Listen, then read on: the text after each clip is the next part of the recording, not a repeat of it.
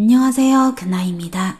요새 한국에서 코로나 바이러스 감염증 폭발적으로 확산되는 뉴스를 보고 저는 되게 걱정합니다.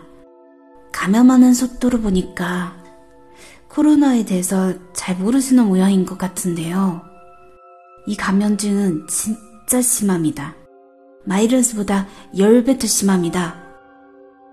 만약에 걸리면 고열이나 기침 등 증상이 있는 환자가 있고 아무 증상도 없는 환자도 있어요.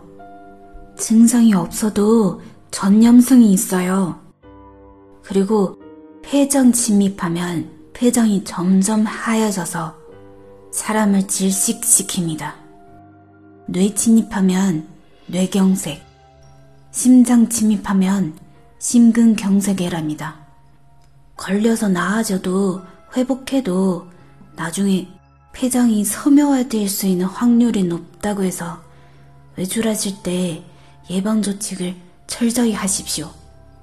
보통 마스크를 끼지 마시고요. 무조건 방역 마스크, 방역 안경을 착용하십시오.